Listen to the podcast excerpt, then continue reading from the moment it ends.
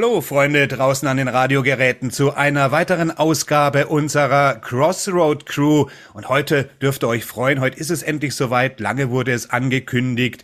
Wir haben heute die Halbjahreswertung. Die mag noch nicht in Stein gemeißelt sein, die mag noch nicht ganz so interessant sein wie die Endjahreswertung.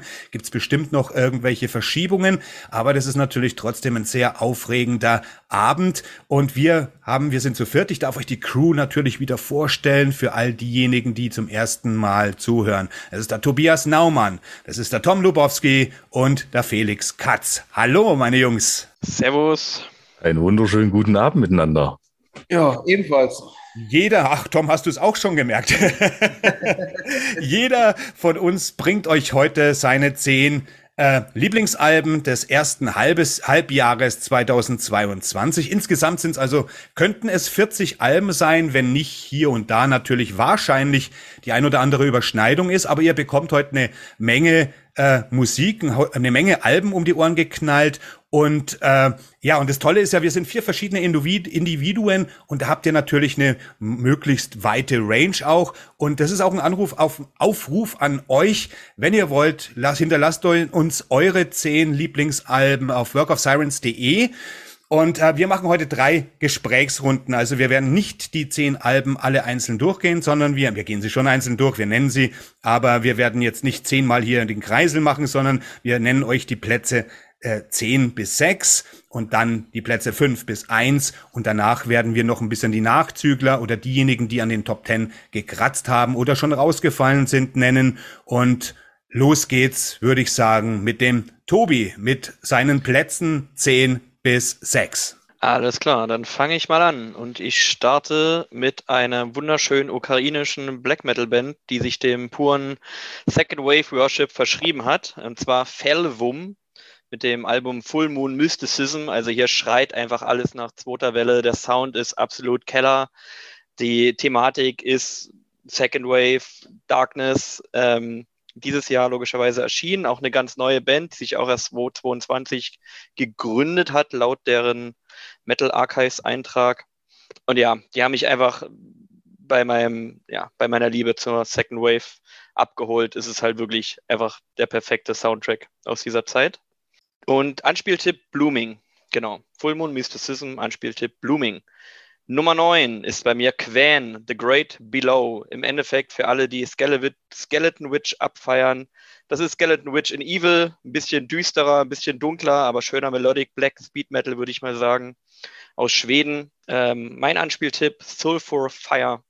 Ein sehr geiles Album, geht schön nach vorne und knallt wie und der, ist das da, wo der Jeff Loomis sogar ein Stück mitspielt, oder? Kann es sein? Exakt, exakt. Ja. Genau. Ähm, die Nummer 8, Deus Vermin, das ist eine Band aus Leeds. Die haben sich 2014 gegründet und haben jetzt ähm, ein Album mit dem passenden Titel 2022 rausgehauen. Nur halt in römischen Lettern, also Mxi, wenn man es äh, vorlesen will.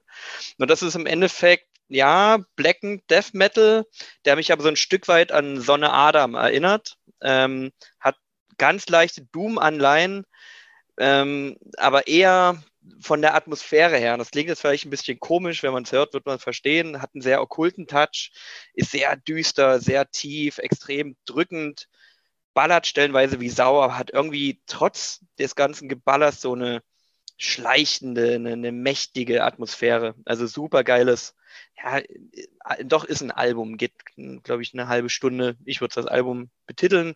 Da mein Anspieltipp Vision. Die Nummer 7, Carrion Bloom, eine amerikanische Black and Crust Band ähm, aus Oakland. Und das ist, geht so ein bisschen in die Manta-Richtung, aber ich sag mal eine Ecke brutaler. Und das Album heißt Sacraments of Pestilence. Und da solltet ihr euch mal den Song äh, Dissolutus anhören. Ähm, hat eine schöne Crust-Kante, ein bisschen punkig, ähm, hat einen schönen Black Metal-Gesang drüber. Also bisschen chaotisches, schnelles Geballer. Die Nummer 6, das ist ein bisschen was Spezielles. Die habe ich ähm, über Bleeding Heart Nihilist entdeckt. Das ist ein Berliner Label, ein sehr, ich sag mal, liebevoll gestaltetes Label, der echt handverlesen seine Bands überall herholt. Ähm, und die Band ist aus Schweden und nennt sich, ich hoffe, ich kann es richtig aussprechen, Korpella Rörelsen. Wow. Das bedeutet so viel wie das Corpella Movement oder die Corpella Bewegung. Und das war ein schwedischer UFO-Kult. Quasi ein, eine, ein UFO-Kult? UFO-Kult, eine religiöse Sekte, die sich aber auf UFOs bezogen hat. Okay. Ähm, und dieses Album beschäftigt sich quasi mit dieser Thematik. Ähm, dieser Name leitet sich von dieser Bewegung ab. Ähm, das Album heißt Er du af den Rettatron, also sowas. Das klingt ich glaub, das bedeutet so viel wie ja, okay. wird, wenn du auf dem Rattenthron sitzt oder so, bedeutet das bestimmt. ähm, und das ist Geil. ganz, ganz chaotischer Avantgarde Black Metal, der aber dann trotzdem zwischendrin eine ziemliche Oldschool-Kante drin hat. Also du hast immer wieder so Momente drin, die ich auch so sehr an die Second Wave Anfangszeit erinnert. Zwischendrin aber sehr verworren, lange Soundcollagen. Ähm, das ist jetzt kein Album, wo du einen Song rausgreifen kannst. Das musst du dir eigentlich im Stück geben. Und das ist eher ein Soundtrack, ich sag mal. Ja, auf jeden Fall, genau. Hat im Grunde so ein bisschen was wie Krieg der Welten von Orwell, nur halt mit Black Metal Vertonung. Also ein super geiles Ding, sperrig, man muss sich reinhören, aber das war eine geile Entdeckung. Also außer Quen kenne ich jetzt gar nichts, also gar nichts. Und wo, wo treibst du wo treibst du den Stoff auf? äh, naja, viel über Bandcamp. Da schaue ich immer nach, was neu rauskommt. Ja, klar. Ne? Wir, haben, wir haben noch einen, äh, mit Kumpels quasi einen Channel, wo wir uns Mucke empfehlen. Ich habe so, wie gesagt, Bleeding Heart Nihilist kann ich jedem ans Herz legen. Der hat eigentlich eine schöne Bandbreite zwischen Black Metal, Punk, ähm, bisschen Death Metal, alles Mögliche drinne, was irgendwie immer so ein bisschen spezieller klingt und ein bisschen, ja, abseits des Mainstreams funktioniert. Ja, sonst treibe ich mich auf Bandcamp rum und pick mir dort die kleinen Perlen raus. Sehr interessante äh, erste Plätze, ja. ja. Ich muss echt sagen, äh, ich bin schon richtig heiß, in deine Top Ten reinzuhören jetzt. gerne, gerne, gerne. Hey, Tom, nicht ich nur teil, du. ich teile herzlich gerne die Liste. Ja, ja, das ist ja das Geile, dass wir eben, wir, ihr müsst auch wissen, wir haben uns nicht abgesprochen, wir haben uns vorher nicht verglichen. Keiner von uns weiß, was der andere zu bieten hat. Natürlich, wir kennen uns ein bisschen, wir wissen vielleicht, dass das und das hier vorkommen könnte, aber wir haben keine Ahnung, was dann wirklich geboten wird. Wir machen immer den Blindflug für euch. Und äh, ja, dann würde ich sagen, geht's weiter mit dem Tom. Alles klar, dann fange ich mal unten an. Äh, Platz 10 ist bei mir Kiss in Dynamite, Not the End of the Road. äh, nee, wirklich, oder? Alter! Doch, tatsächlich, ja. äh, aber das, vielleicht liegt es auch daran, also ich muss sagen, vorher war es irgendwie nie so mein Fall, die Band zu hören. Äh, ich, das ist schon so das erwachsenste Album von denen. Vielleicht liegt es auch ein bisschen daran, dass ich mich intensiver damit auseinandergesetzt habe, weil ich ja auch den Hannes äh, zum Album interviewt habe. Und das kam irgendwie genau zum richtigen Zeitpunkt raus. Ich brauchte irgendwie was Glückliches und das ist dieser gewaltige Arena-Rock. Das ist nicht so ganz cheesy Glam-Metal-mäßig, sondern schon so irgendwie Großformat-Rock fürs Stadion. Und das war für mich genau das Richtige. Und Anfang des Jahres war irgendwie auch nochmal durch Corona so eine kleine Downphase gewesen. Und Not the End of the Road, auch ein Titel, mit dem sie selbst irgendwie persönliche Niederschläge dann verarbeiten hatte einfach wie die Faust aufs Auge gepasst. Deswegen war es einfach in dem Moment genau das richtige Album. Das finde ich, das finde ich auch bei uns so spannend, weißt du. Er weißt, erstens mal weißt du nie, was kommt und zweitens mal kann hier wirklich das, das Zeug aus dem Keller gezerrt werden hinter dem Kartoffelacker und dann kommt wieder sowas wie, ich finde das richtig, richtig erfrischend, dass man das gar nicht einschätzen kann. Super. ja. Auf jeden Fall äh, kann ich nur jedem empfehlen, der irgendwie mal äh, doch was Gutes aus dem Mainstream-Rock-Bereich denn äh, sich anhören möchte. Dann Platz 9, äh, Wo Fett, äh, The Singularity. Das ist ganz obskurer Kram irgendwie, finde ich. Also es ist schon richtig dummig mit irgendwie angebandelt Beatles-Vibes und harten ja. Bluesrock-Geschichten. Das ist ein total geiler Mix. Also wenn man äh, dem was abgewinnen kann, unbedingt mal reinhören. Richtig ausufernde Komposition, schön Abwechslung das wird echt nicht langweilig. So auf Albumlänge ist das ein komplett geiles Teil. Also großartig, was sie machen, seit keine Ahnung wie viel Alben. Ja, es ist sechste. ich sag das, weil ich habe vielleicht auch noch was dazu zu sagen. Dann äh, Platz 8, Lord Belial Rapture. Äh, ist wieder ein bisschen klassischer bei denen, äh, jetzt wo sie also erstmal ewig nichts rausgebracht haben und dann sich mit den vorherigen Alben dann doch schon irgendwie ein bisschen von ihren 90er äh, Black Death Wurzeln entfernt haben. Es ist nicht so die klassische Schwedenschiene, wo irgendwie noch ein bisschen findige musikalische Finesse vorhanden ist, wie bei Dissection oder Sacramentum oder irgendwie so die Richtung. Es ist schon echt richtiges Black Death Geknüppel. Also es geht schon eher so in die Marduk-Schiene, auch ähnlich was dieses Groovige angeht, dass es schon eher ein bisschen catchy ist jetzt mit dem Album. Hat mir echt gut gefallen, mega starkes Comeback-Album. Kann man sich echt geben, wenn man so auf diese ganze Schwedenschiene steht. Ähm, Platz 7. Wukan, Heretic. Hm. Äh, auch äh, deutsche Band, klasse Ding. Ich, die anderen waren davor auch gut, die Alben. Jetzt haben sie nochmal richtig einen draufgesetzt. Also schön, dieses finster, okkulte, vielleicht so äh, Coven, Black Sabbath, leichten Touch so in die Richtung. Denn auf der anderen Seite haben sie aber irgendwie auch diese Jefferson Airplane Vibes aus dieser frühen Phase, bloß mit einer Sängerin, die eine richtig tolle Stimme hat, finde ich. Da äh, sagst du was, genau. Und äh, es ist ein absolut großartiger Mix und die kommen ja auch äh, total gut in der Metal-Szene an, mit dem Album jetzt auch. Ich weiß, dass das der Forever die auch äh, in den höchsten Tönen gelobt hat, jetzt die Scheibe. Ja, ist ja Platz 1 äh, geworden bei denen, ne? Also irgendwie überrascht ja, mich zwar immer ein bisschen äh, so manchmal die Wahl, aber ja, ist halt so. Interessant auf jeden Fall, ne? Mega Ding. Also wenn man irgendwie auf diesen wirklich altbackenen End-60er Rock steht äh, mit Hippie-Vibes und okkulten Einflüssen, dann ist es das Ding. Tobi, ich wollte jetzt gerade was sagen, was ich aber jetzt noch nicht sage. du wirst nee, nee, vielleicht nee. schon ahnen. ja, ja, ja, ich habe eine Idee. Ja. Waren wir schon bei Platz 6, Tom? Nee, äh, fehlt noch. Platz 6 fehlt tatsächlich noch, ja. Das ist, genau, äh, ja, mein äh, Lieber. Raus damit. Wahrscheinlich hören wir das auch nochmal an diesem Abend. Äh, Convent, Call Down the Sun. Ähm, interessante Story, wie ich darauf gekommen bin, weil ähm, Krempe uns ja alle genervt hat, dass wir uns das mal unbedingt anhören sollen. Und nach dem dritten Mal habe ich gesagt, jetzt hörst du dir das auf jeden Fall mal an. Und äh, es hat mich direkt umgehauen nach dem ersten Song, glaube ich, irgendwie direkt. Es zieht einen sofort in seinen Bann, weil erstmal ist es eine reine Frauenband, was es die Sache irgendwie schon mal interessant macht, weil es ja wirklich extrem krasse Musik ist, so Death Doom.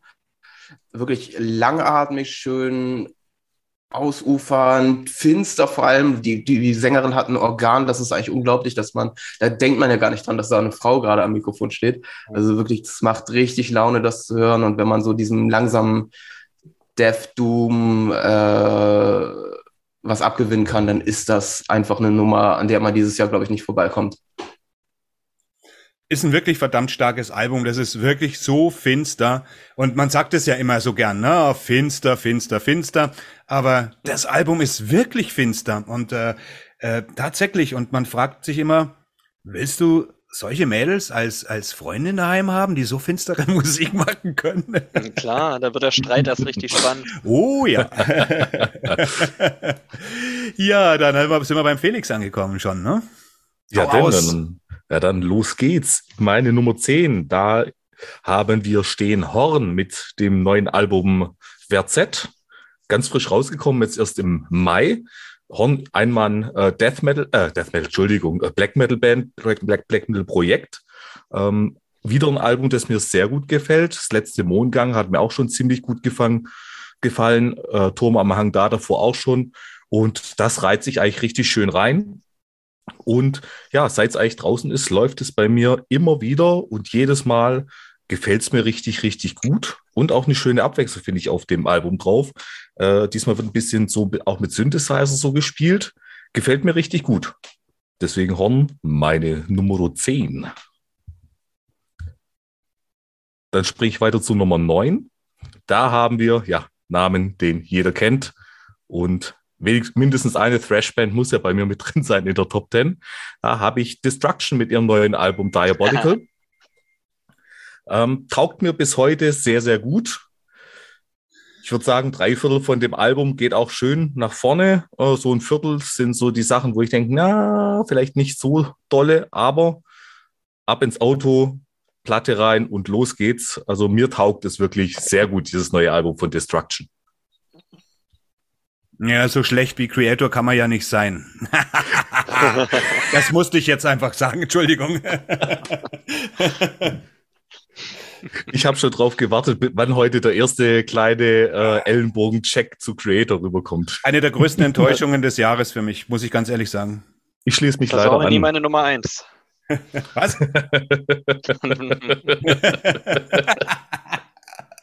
Dreckiges Gelächter. Ah, Dinge, Dinge, die ich nicht glaube, Ja. Tobi. Glaube ich nicht. Aber dann springe ich weg vom Thrash, gehe zu meiner Nummer 8 und äh, das ist die einzige EP tatsächlich bei mir in der ganzen Runde, nämlich äh, Black Metal Panzerkrieg 666 mit dem Titel Panzerkrieg 666.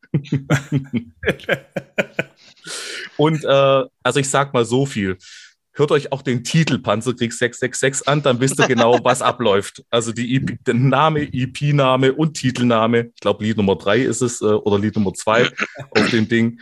Äh, die EP geht, glaube 20 Minuten. Es ist einfach nur Vollgas, sonst nichts und macht unheimlich Spaß. Mir macht's unheimlich Spaß.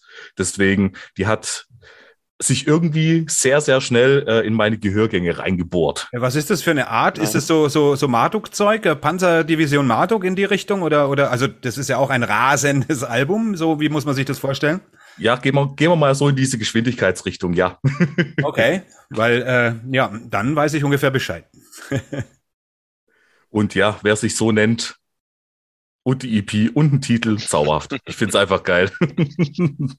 Hat's mir tatsächlich sehr angetan.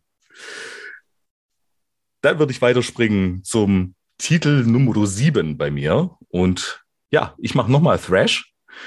Und diesmal ist es Create Null Crysis. Jetzt wäre ich fast vom Stuhl weiter. du alter Nein. Schelm. Entschuldigung. Nee, Das hast du mit ihrem, absichtlich gemacht, du Hund. Ja, schon. Ja, schon. Crysis mit ihrem Album Full HD. Nicht nur, dass es äh, eine saugeile Aufmachung hat, wie ich finde, da ist so eine komische 3D-Brille dabei.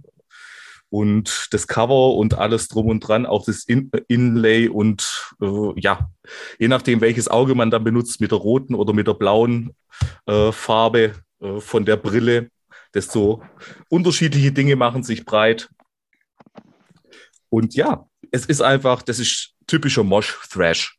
Nichts anderes. Nur voll auf die 12, Vollgas. Ich sag nur Titel wie Macarena Mosh, äh, WNM United, Yeah. solche Dinge, da, da, das reicht schon, um Spaß zu haben, sage ich euch nur. Hört sich so an, ja. Oder John was born for Metal, auch schön.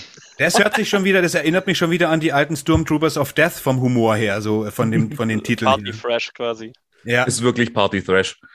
Mir macht's unheimlich Spaß. Auch wieder so ein typisches Ding, hey, das lege ich ins Auto und los geht's. Unheimlich spaßig.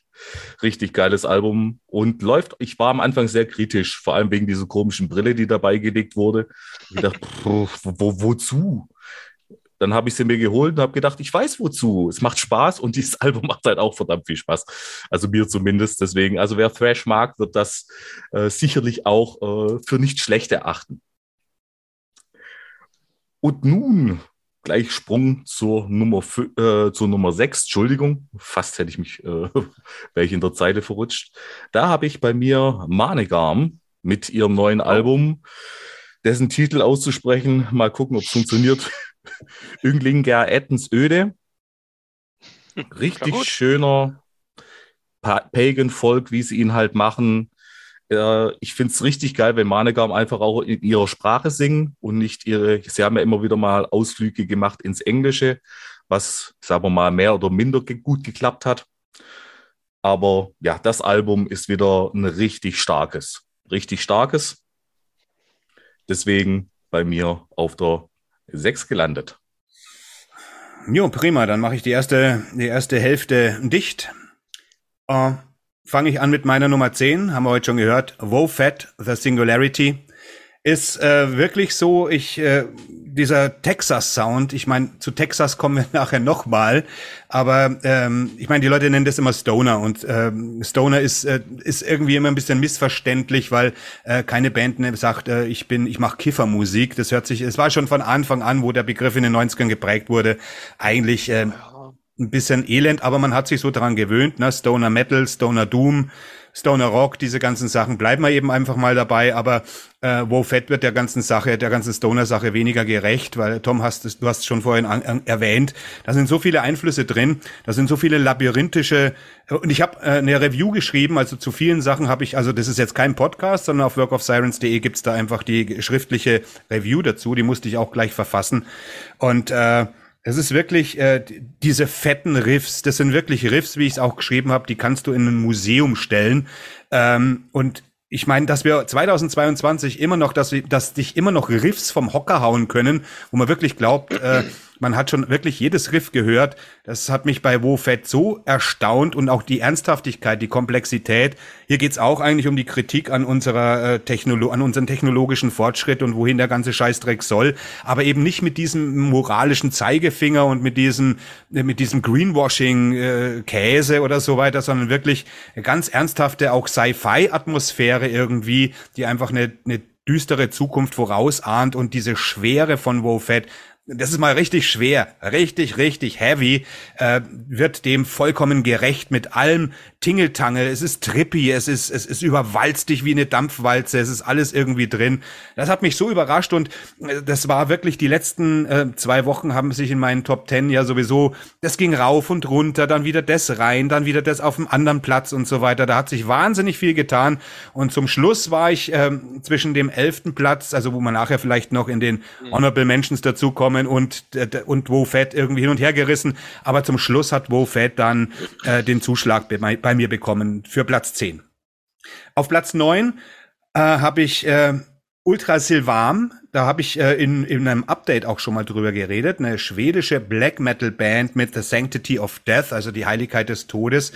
Und ähm, anders irgendwie, wie, wie, wie man es vielleicht von Schweden kennt, so diesen Signatursound, den zum Beispiel Watain fährt und das Ultramelodiöse und so weiter, ist hier eher ein bisschen zurückgenommen. Es geht voll auf die Lappe. Also der, die Basis ist hier eher so der Venom-Krach. Also Ultra Sevam hören sich überhaupt nicht an wie Venom, aber so der, die Basis wird von Venom genommen und nicht, sagen wir mal, von der Second Wave Black Metal Metal, sondern eher orientiert vielleicht an der ersten Wave, allerdings natürlich modifiziert und absolut räudig. Und äh, das hat mich auch so überrascht, weil ähm, das war zu der Zeit, wo ich mich viel mit Black Metal auseinandergesetzt habe.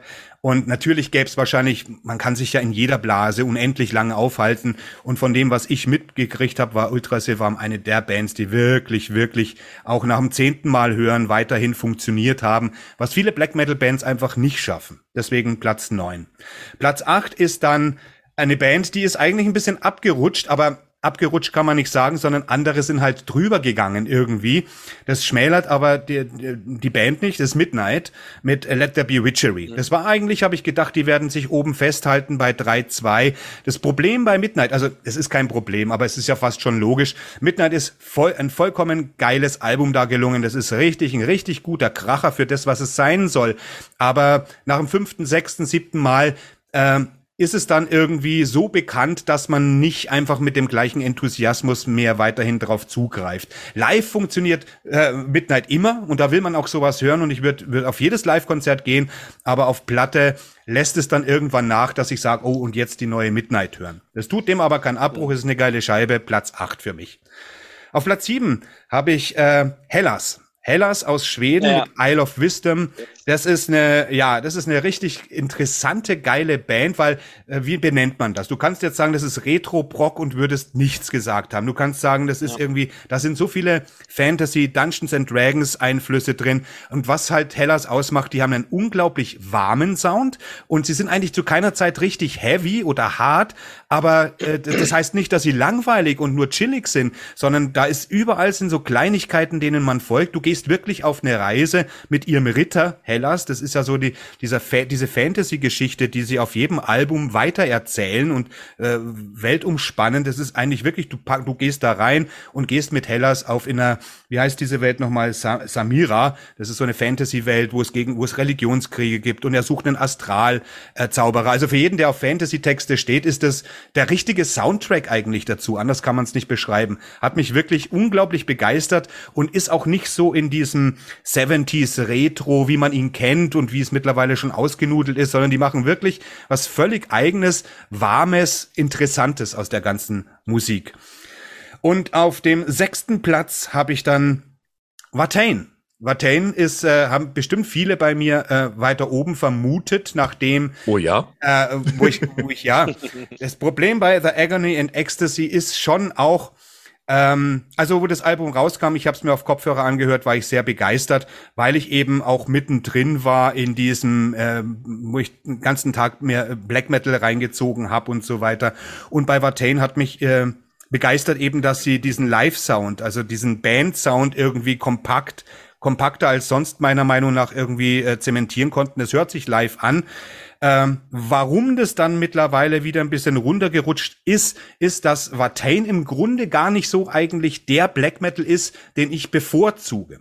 Ich muss das Album honorieren als das, was es ist und ich finde es trotzdem großartig. Also mein Platz 6 ist jetzt nichts Schlechtes, aber im Endeffekt glaube ich, dass das kein Album ist, was ich in zwei oder drei Jahren noch äh, so hören werde, wie ich es jetzt die letzte Zeit gehört habe. Sagen wir es mal so.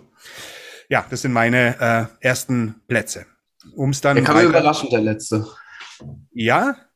Ja, aber ich kann es ich kann's voll verstehen, weil da, da muss ich später noch was zu sagen, aber das wird halt sehr schnell oder wurde sehr schnell abgehypt und ich finde halt, das wächst nicht unbedingt beim mehrfachen Hören. Stimmt.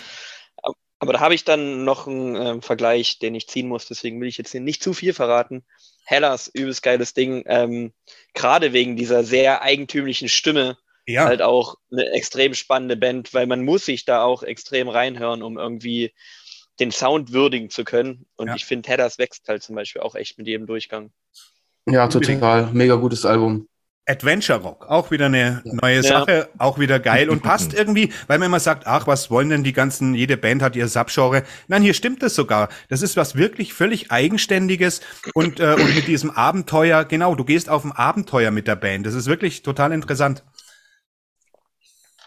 Ja, Tobi, dann bist du wieder dran. Jetzt mit den Plätzen 5 bis Alles 1. klar.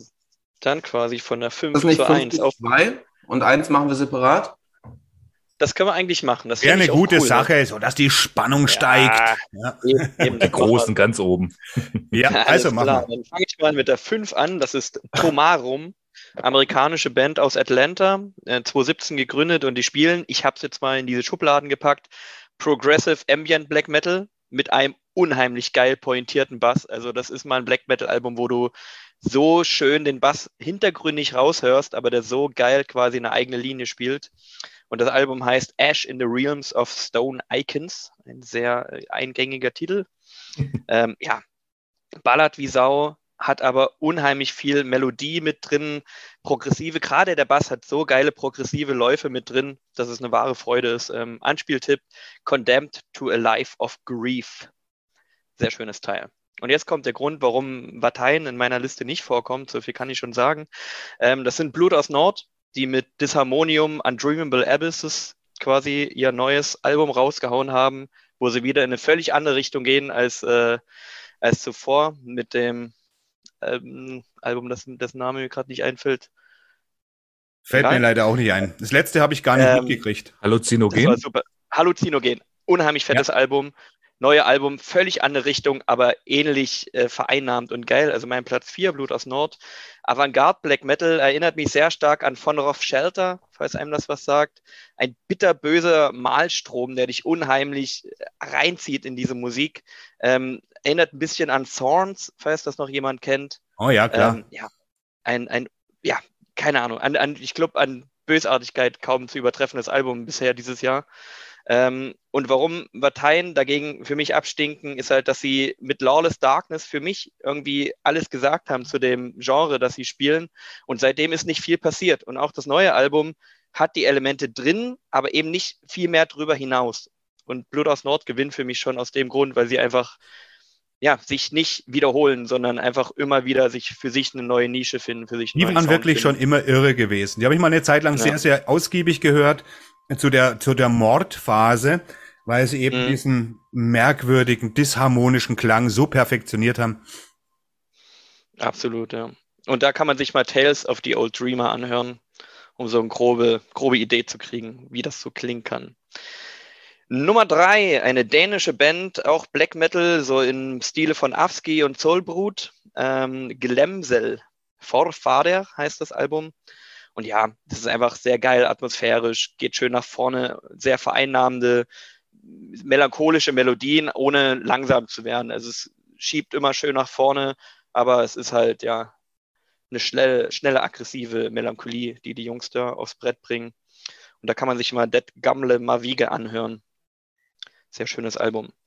Meine Nummer zwei, und da kann sich wahrscheinlich Krempe schon denken, wo es hingeht. Es geht nämlich nach Texas, nach Lago Vista in den USA. Und das sind yeah. PETH, P-E-T-H, mit Merchant of Death. Und das war eine absolute Glücksentdeckung bisher dieses Jahr. Keine Ahnung, Cover sah geil aus, ist auf YouTube, auf einem Channel, den ich immer wieder mal durchgucke, aufgetaucht. Ich dachte, hm, gut, hörst du es dir mal an. Und es ist einfach, für mich ist es Blue Oyster Cult meets Black Sabbath okkulter Rock, aber in einem Sound, als, als hätten sie das Album selber aus den 70ern geklaut und gar nicht in diesem Jahr geschrieben. Also, wie sie es geschafft haben, diesen Sound auf dieses Album zu kriegen, unglaublich. Du hast irgendwie im Endeffekt natürlich ein Worshipping drin, du hast super harte Elemente drin, die du von den klassischen Bands kennst und wo du vielleicht auch argumentieren kannst, dass das eine oder andere Riff geklaut ist oder zumindest eine sehr starke ähm, freundliche Anlehnung an, an klassische Sabbath-Songs und klassische Blue Oyster Cult-Songs, aber halt mit so einer geilen Spielfreude und mit so einem eine Kreativität ähm, ja, zusammengefügt zu übelst geilen Songs. Ja, ich könnte mir das vorstellen, dass ich da nachher auch noch was dazu sage.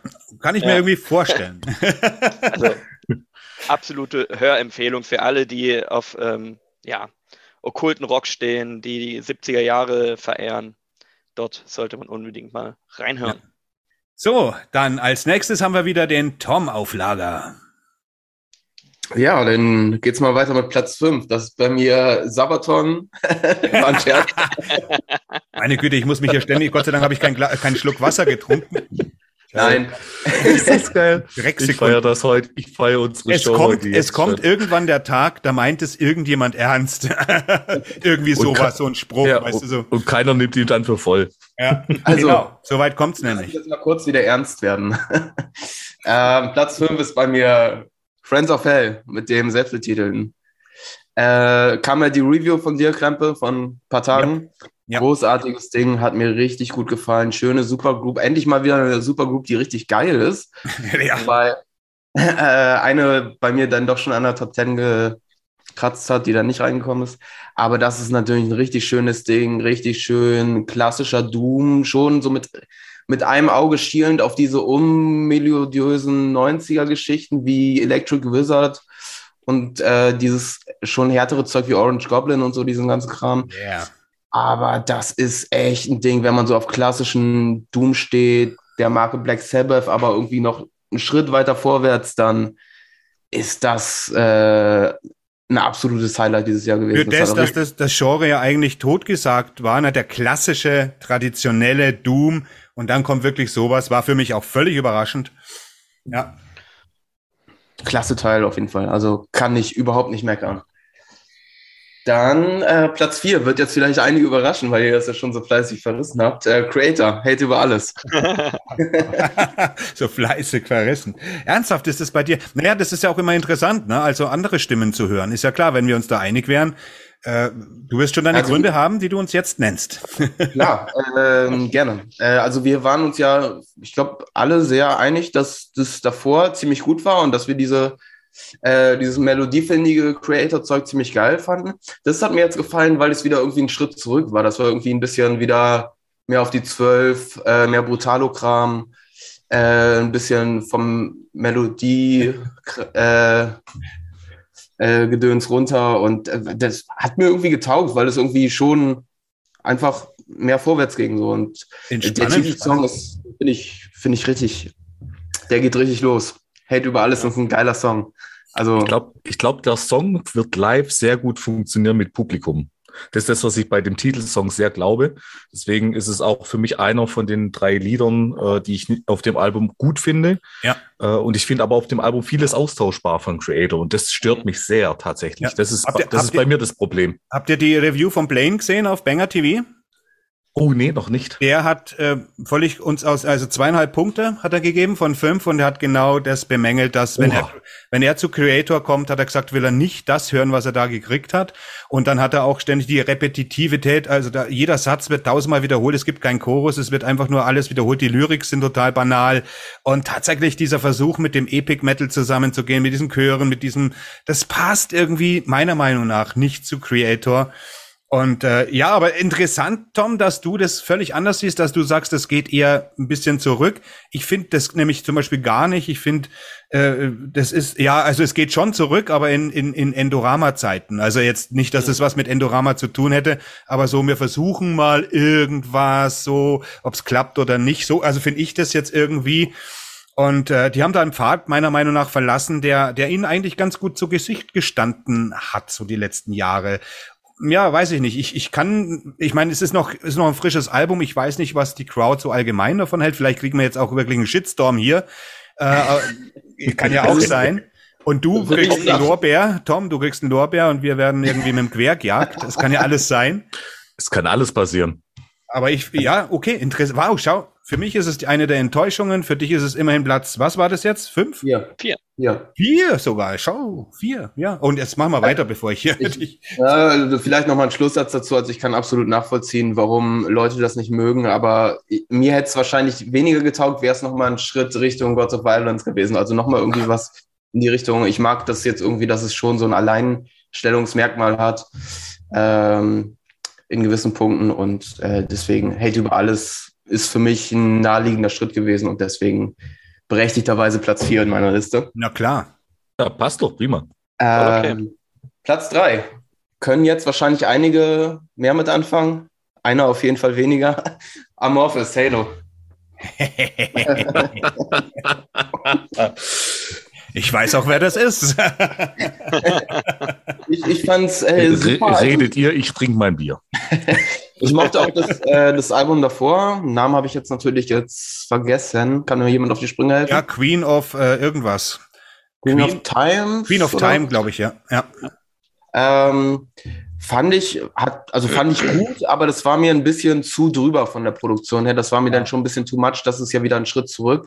Ein bisschen Rückbesinnung auf, auf äh, das, was Amorphis eigentlich ausmacht. Und das ist so ein Ding, das kannst du halt von vorne bis hinten einmal durchhören äh, einmal Pink Floyd auf äh, skandinavischen Metal äh, gezogen und ja. richtig geile Schiene. Das macht richtig Laune. Das Guter Vergleich, ja. ja. Äh, geniale Komposition. Da, das ist halt, wirst du richtig reingesogen in dieses Album. Das ist einfach ein Fest. Felix, ja. hörst du? Hörst du zu, Felix? ich höre zu und ich habe das Album leider auch ein paar Mal probiert, aber es nein, nein, es zündet einfach bei doch. mir nicht. Die Trotzeleien müssen doch sein, wisst ihr doch. Ich weiß, aber ich wehre mich trotzdem gerne dagegen. Na klar, natürlich. Jetzt sauf nicht so viel, Tom. Du musst noch eine Nummer von dir geben, die Nummer zwei. Äh, gemacht, gemacht. da schluckte einer einer Gemutsruhe. Erstmal erst den Ruhm auskosten. Mensch, ich komme hier gar nicht zu Wort. ja, das stimmt, gell? Nummer zwei dürfte auch bei dem einen oder anderen nochmal vorkommen, und zwar Ghost Impera. Uh, so, äh, so hoch, wow. Ui. Klasse Teil. Also ich habe echt nach Brickville habe ich gedacht, wie wollen die das jetzt noch toppen? Dann habe ich sie mit Metallica auf Tour gesehen und da war ich mir noch unschlüssiger, wie die das hinkriegen wollen. Und dann kommen die mit so einem Werk an und das ist einfach grandios. Das ist nochmal noch mal einfach eine Qualitätsstufe drauf. Es ist äh, durchgearbeiteter, es ist strukturierter, es ist trotz, hat immer noch diesen klassischen poppigen Ghost-Sound, ohne jetzt cheesy zu wirken. Das Ding kannst du einfach so durchhören, es macht Laune, da knallt jeder Song, da sind keine Stinker drauf. Das ist einfach schön poppiger Heavy Metal, so auf, auf Ghost-Niveau äh, halt. Und das macht einfach, es ist genial einfach. Das ist für mich eine Band, die liefert gerade unvorstellbar ab und ich bin richtig gespannt, die live zu sehen und ich bin noch gespannter, was sie als nächstes machen.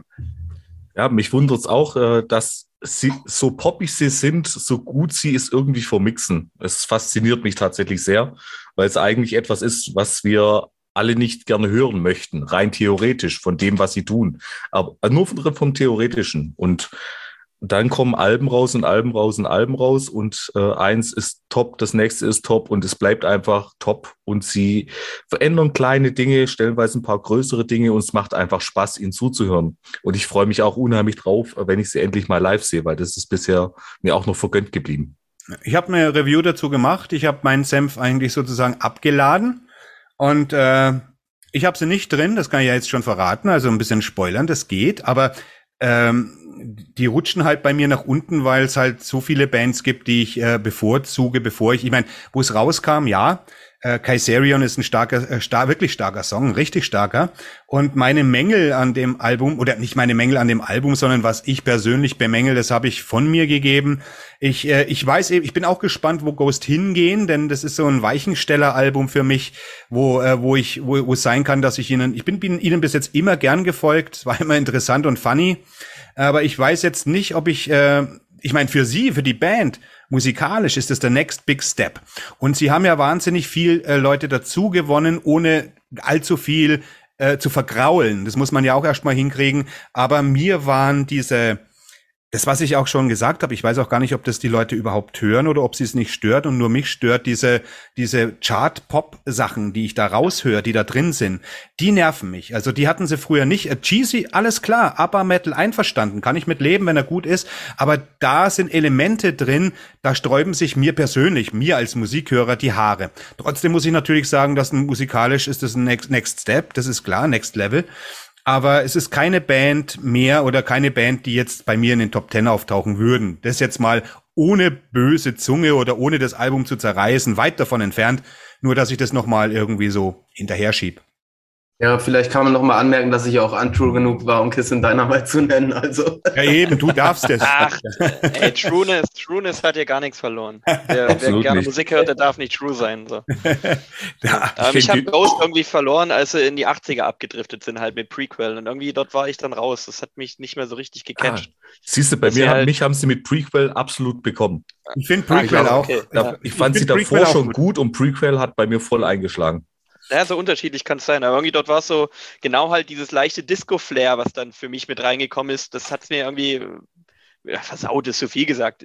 Wie Tom schon richtig meint, das sind ja immer noch gute Songs so. Kannst jetzt nicht sagen, dass das schlechte Mucke ist, aber trifft irgendwie meinen Nerv nicht mehr. Aber ja. Jetzt habe ich wieder ein Ohr von Dance Macabre. Aber Ghost ist, auf, Ghost ist auf jeden Fall so ein, so ein Phänomen, eines der größten Phänomene unserer Zeit ist Ghost und werden es wahrscheinlich auch bleiben und es noch ausbauen.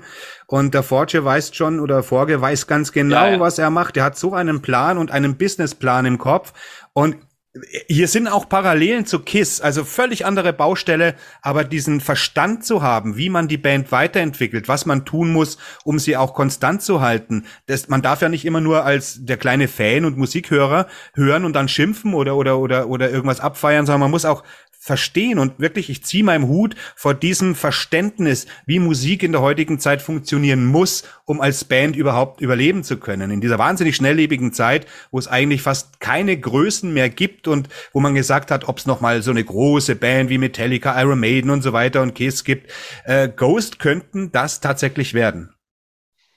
Das muss man ja sagen. Das ist quasi der Stefan Raab des Metals. Kann man sagen, ja, wenn man es böse ausdrücken will. du böser, böser Tobi.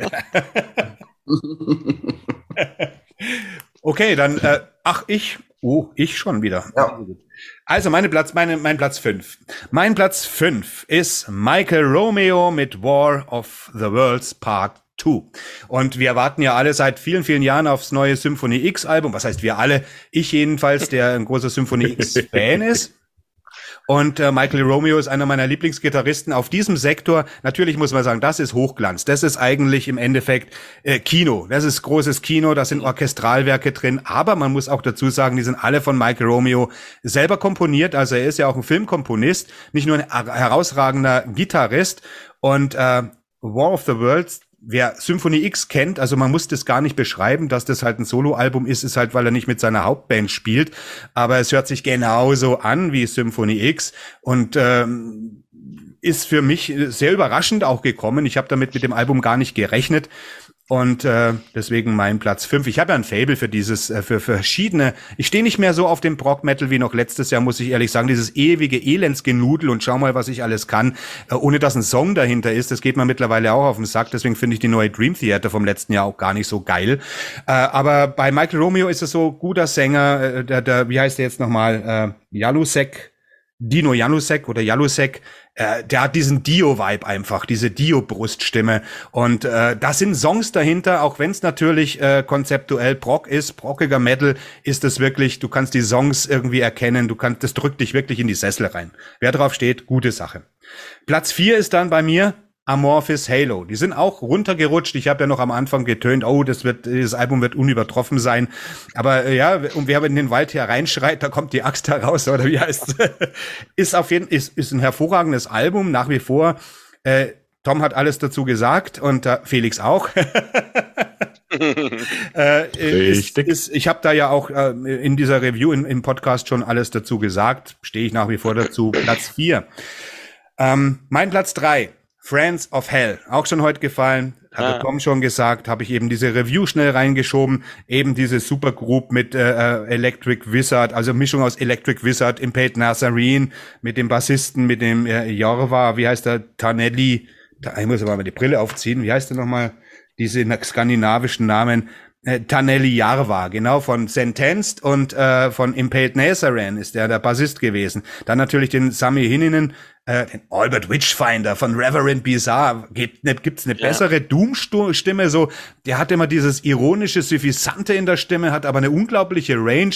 Es gibt auf dem Album, obwohl es klassischer, fetter, brachialer Doom ist, so wie Cathedral oder Electric Wizard, ne, wo wir ja auch den Tass äh, Donazoglu dabei haben. Das ist wirklich, da sind all diese Trademarks drin, ist auf äh, bei Lee Dorian erschienen, auf äh, äh, äh Rise Above ist eins der Labels, das ich ja sowieso absolut abfeier. Es gibt wenige Labels, wo ich wirklich fast sage, blind einpacken, alles, was das Label rausgebracht hat, hat irgendwie, hat irgendwas Geiles, Okkultes, Doomiges, Versponnenes. Da ist Lee Dorian ja, ich meine, ich war schon immer ein großer Lee Dorian-Fan und bin immer gespannt, was sein Label macht das passt wie die Faust aufs Auge. Bis zum Cover natürlich plakativ. Eine Nonne. Ja, ich will eine Nonne auf dem Cover haben. Super geil. Ich bin Fan. Und deswegen Friends of Hell, das ist Heavy Metal, wie er gehört. Und zwar richtig mit dem Begriff Heavy vorne dran. Ob man das jetzt Doom Metal nennt, scheiß drauf. Das ist Heavy Metal. Und der Begriff Heavy, der verschwindet ja immer mehr aus dem Metal. Der ist entweder rau, brutal, thrashy, sonst irgendwas.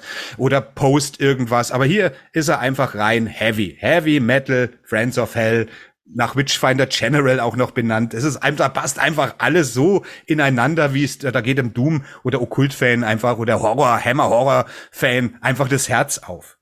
Und meine Nummer zwei, und jetzt wird's natürlich ein bisschen tricky, weil Platz eins und zwei sind eigentlich, muss ich wirklich sagen, äh, da, da kann ich nicht sagen. Das hat sich immer, ich war wirklich die letzten zwei Tage da gesessen und hab, hab immer, wenn ich das eine Album gehört habe, habe ich gedacht, oh, Ganz klar, das. habe ich das andere gehört, da ich gesagt, nein, das ist doch ein Ticken. Und es ist eigentlich vollkommen willkürlich, wie ich es jetzt mache. Ich habe mich jetzt mal entschieden für Negative Plane, The Pact.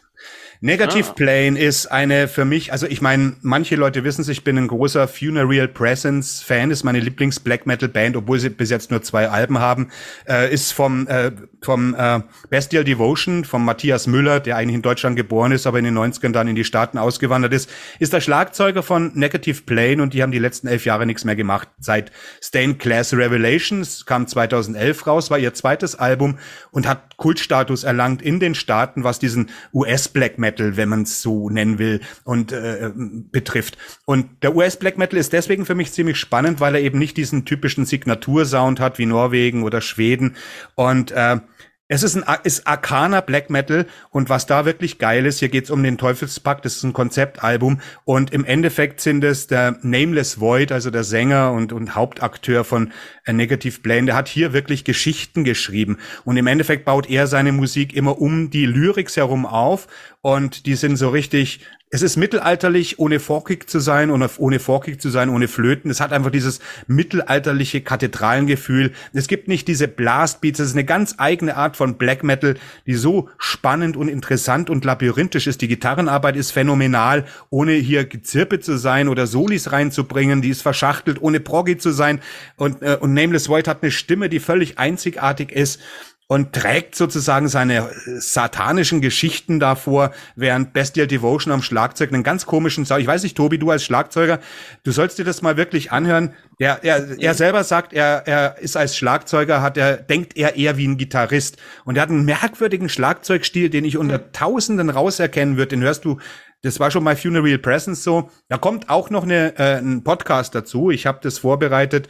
Ich weiß jetzt natürlich nicht, wann die Slots frei werden. Irgendwie im Juli vielleicht Anfang August, werde ich auch noch was dazu sagen. Negative Plane hat mich auch überrascht, weil wenn die rauskommen, bin ich natürlich Feuer und Flamme, weil das ganze Umfeld von Negative Plane bin ich absoluter Fan und, äh, und immer am gucken, was da so rauskommt. Das lässt natürlich jetzt logischerweise schon vermuten, was dann nachher meine Platz Nummer eins sein wird. Aber jetzt kommen wir dann eben zu der Runde. Ja. Jetzt kommen wir einfach zu, äh, ja, Tobi, du bist. Vielleicht dran. mal kurz einen Vorschlag zur Güte. Vielleicht wollen wir an der Stelle einfach mal unsere Honorable Mentions vortragen, bevor wir zu Platz Meine Güte, der Tom hat wirklich ich, die ich, Idee. Ich, möchte intervenieren, weil ich von 5 bis 2 noch nichts gemacht habe. Ich wollte gerade sagen, wir haben den Felix nämlich, glaube ich, ausgelassen. Ach Gott, meine oh. Güte, siehst du mal, Lecco mio. Ja, Ihr Frechdachseher. Ja, ja, wir haben gedacht, der wäre über Amorphis motzt der den. Nein, das ist, Leute, ja, es ist doch schön. Da seht ihr, das ist, na, das ist live, das ist Live-Feeling. Wir schneiden hier nichts raus. Wir sind nicht abgesprochen. so, und wenn jetzt Felix-Fans quasi skippen wollen, wenn sie denken, er kommt nach mir, sind sie schön verwirrt, weil er nämlich gar nicht Aber hallo. Das haben wir richtig klug eingeschädelt. Ja, raffiniert waren wir da, raffiniert waren wir da. Dann lege ich direkt mal mit meiner Nummer 5 los, äh, damit wir hier auch keine weitere Zeit verlieren, in Anführungsstrichen. Und bei mir ist die Nummer 5 äh, Midnight mit Let There Be Witchery. Hat äh, einen großen, nee, hat zwei Gründe. Erstens, als das Album rauskam, fand ich es saugeil, ganz einfach. Dann ist es bei mir ein bisschen abgeflacht und ich habe sie vor kurzem auf dem Bavarian Battle Open Air gesehen und da wurde es wieder angefacht. Und ich habe seitdem läuft die Scheibe wieder. Und sie wird mir nicht langweilig. Weil das habe ich zwischendrin gedacht, auch davor gedacht. Sie wird mir vielleicht ein bisschen langweilig. Dann kamen eben auch andere Platten äh, dazwischen. Aber jetzt ist es wieder so präsent. Und ich bin froh, dass ich diesen Live-Auftritt gesehen habe. Und ich glaube, das ist auch der Grund, warum es bei mir auf fünf gelandet ist und nicht äh, ein paar Plätze weiter hinten tatsächlich. Deswegen Midnight, Let There Be Victory bei mir auf der fünf. Aber ich, wenn ich kurz einhaken darf, ich glaube, ja, das ist halt wirklich ähm, der Gewinn von Midnight. Live bin ich jederzeit dabei, was Krempe auch schon gesagt hat. Live ist Midnight einfach der Shit. Ja, Aber und die neuen Songs haben geil funktioniert live, muss ich glaube sagen. Ich, glaube ich gern. Die haben mich noch nie auf Platte lange abgeholt irgendwie, aber live dazu nach vorne gehen, so perfekt. Aber klar, ich kann völlig verstehen, dass wenn man das Album dann live einmal gehört hat, dass es dann auch auf Platte gut funktioniert. So. Richtig, richtig cool, muss ich wirklich sagen. Jo, passt. Dann Platz 4, äh, meine bisherige Überraschung des Jahres tatsächlich. Und ja, im letzten Podcast, wo es ums, um, um die prägenden Alben ging, kam die Band schon einmal bei mir. Oh. Es geht um Schandmaul mit ihrem neuen Ach. Album Knüppel aus dem Sack. Und ich dachte, als ich das erste Lied gehört habe, den, auch den Titel eben Knüppel aus dem Sack und auch das Cover gesehen habe, dachte ich mir so, mh, ehrlich jetzt, macht er da weiter, wo äh, es mir nicht gefällt. Dann kam die Königsgarde mit Gastsängern, hat mir auch nicht so gut gefallen. Dann kam das Gerücht, dann kam Niam plötzlich als Lieder raus. Ich dachte, okay, komm, hol dir das Album, gib ihnen eine Chance. Mhm. Ja, und die ersten beiden Lieder, die ich genannt hatte, die mir nicht gefallen haben, was die ersten beiden Single-Auskopplungen waren, sind die einzigen beiden schlechten Lieder des, Album, des Albums und es sind 13 drauf. Es ist für mich, ich schwanke noch, ob es seit Anderswelt oder seit sogar wie Pech und Schwefel das beste Schandmaul-Album ist, wo wir jetzt uns wirklich äh, im Mitte der 2000er bewegen ich, mich holt es gnadenlos ab, wenn es nicht jetzt am 10.06., glaube ich, war es, ähm, erschienen wäre, würde es wahrscheinlich vielleicht sogar noch ein, zwei Plätze nach vorne rutschen. Aber ja, der, der, der frische Charakter hat mich ein bisschen äh, zurückgehalten. Aber das Album holt mich gnadenlos ab. Wenn ich, äh, also nur mal Anspieltipps für diejenigen, die auch in diesem Mittelalter-Volk äh, sich gerne reinhören und das mögen. Hört euch der Quacksalber an, hört euch Glück auf an, hört euch Tatzelwurm oder der Pfeifer an. Das macht Spaß. Das sind Schandmaul, wie sie Geschichten erzählen, wie sie genial ihre Melodien von Geige bis Dudelsack, Schalmein, alles drumrum packen ich bin einfach begeistert von dem Album. Richtig tolles so, Stück.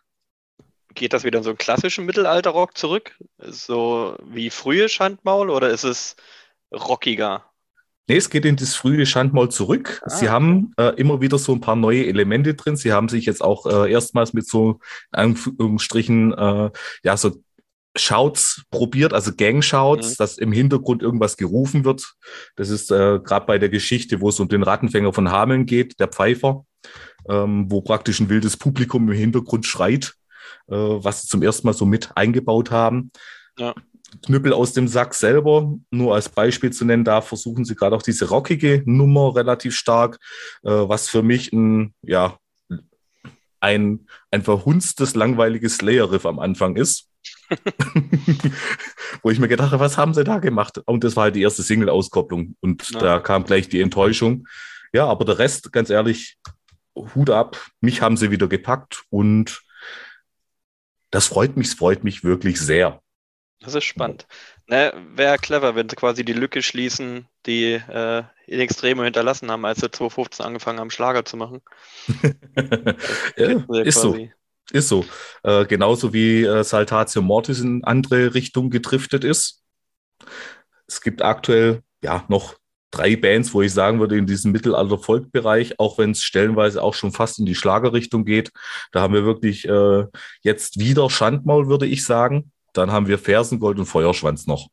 Und dann hört es schon relativ schnell auf. Krass. Ja. Auf jeden Fall spannende Nennung. Habe ja. ich nicht erwartet. Viele Worte zur Nummer vier. Ich habe es auch nicht erwartet, dass es so weit vorne landen würde. Beziehungsweise, dass es auf der Liste landen würde tatsächlich. Aber weg von Schandmaul. Ich springe zu einem Debütalbum, das dieses Jahr rausgebracht wurde. Und ich bin auf die Band nur gekommen, weil die auf dem übernächsten Festival spielt, wo ich hingehe. Und weil mich der Name einfach gepackt hat. Wanaheim. Und alles, was irgendwie mit Edda irgendwie grundsätzlich zu tun hat, finde ich schon mal ein bisschen interessant. Und Wanaheim, äh, eine niederländische Band, deswegen auch der Titel En Verloren Feral. Geiles Album, wer Wintersun mag, wer frühe Enziferum mag.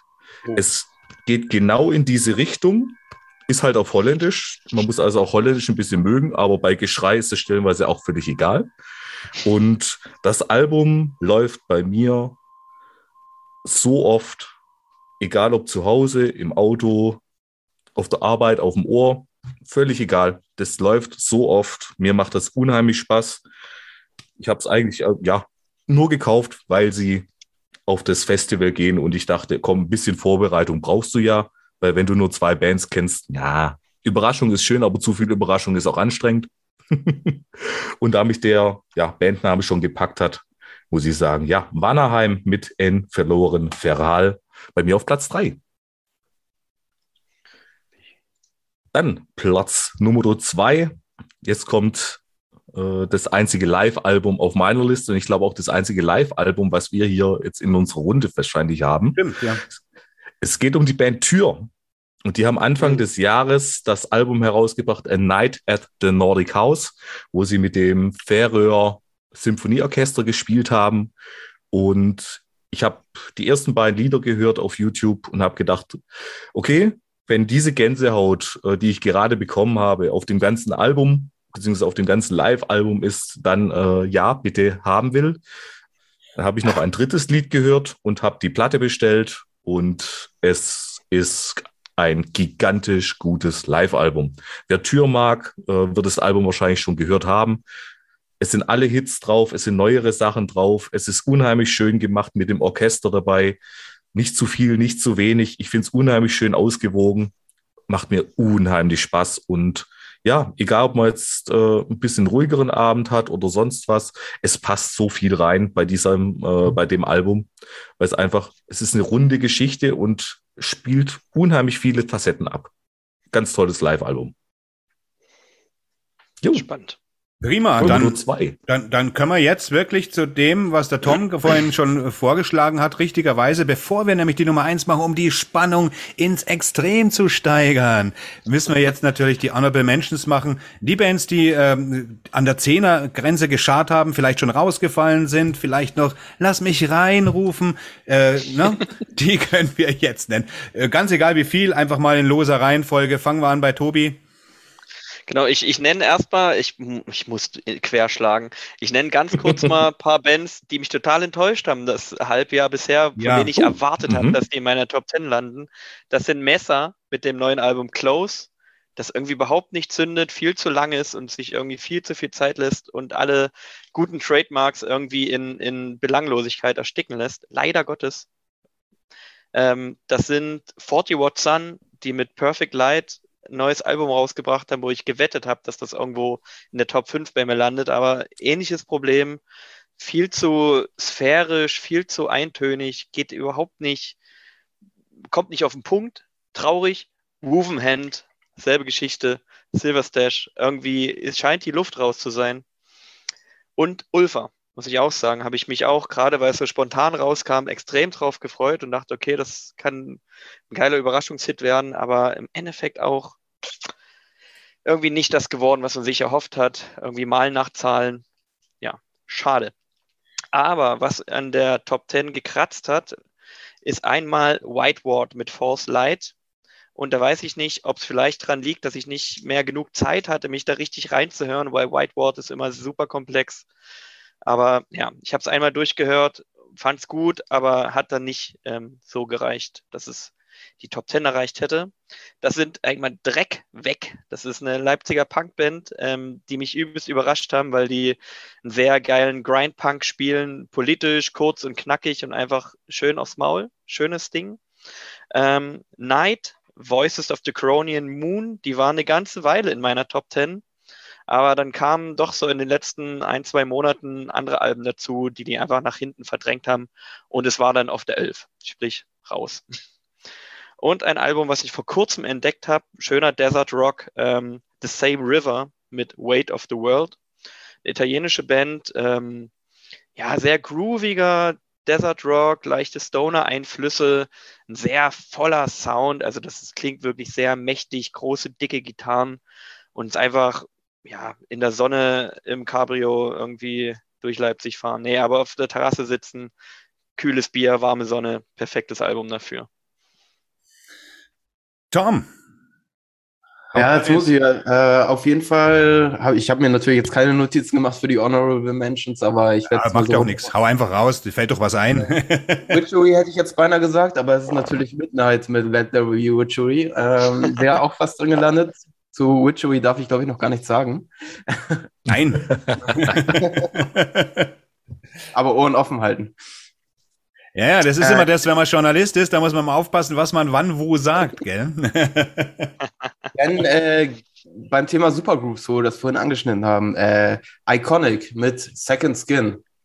Eine wirklich tolle Supergroup. Äh, Michael Sweet von Striper ist dabei, diverse Leute von äh, Dead Daisies und Journey und äh, tolle AOA-Band für Stadion gemacht, Großformat. Äh, also wenn man irgendwie AOA was abgewinnen kann, dann ist, ist das auf jeden Fall was, wo man unbedingt reinhören sollte. Und ja, Belfegor, die letzte, fand ich auch ziemlich stark.